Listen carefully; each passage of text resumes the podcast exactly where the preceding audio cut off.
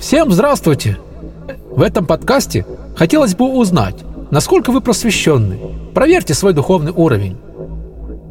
Чтобы выяснить это, вы можете провести небольшой простой тест. Это займет буквально минуту. Подумайте, на какой из следующих пунктов вы можете ответить «да». Итак, если вы можете жить без кофеина, да или нет? Вы можете быть веселым, игнорируя боль и страдания? Вы можете воздержаться от жалоб? Вы можете понять, когда ваши близкие слишком заняты, чтобы уделить вам время? Вы можете взять критику и вину на себя, не скрывая обиды. Вы можете игнорировать низкое образование друзей и не исправлять их постоянно. Вы можете воздержаться от того, чтобы относиться к богатому другу лучше, чем к бедному. Вы можете столкнуться с миром без лжи и обмана. Вы можете преодолеть напряжение, стресс, можно без помощи фармакологических средств. Вы можете расслабиться без употребления алкоголя.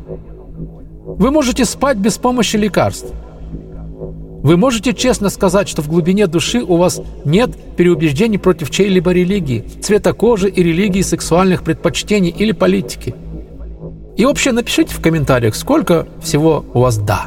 Хотя приведенный выше текст кажется лишь шуткой, он прекрасно отражает природу просветления и саму идею анализа духовного уровня, которым может похвастаться человек.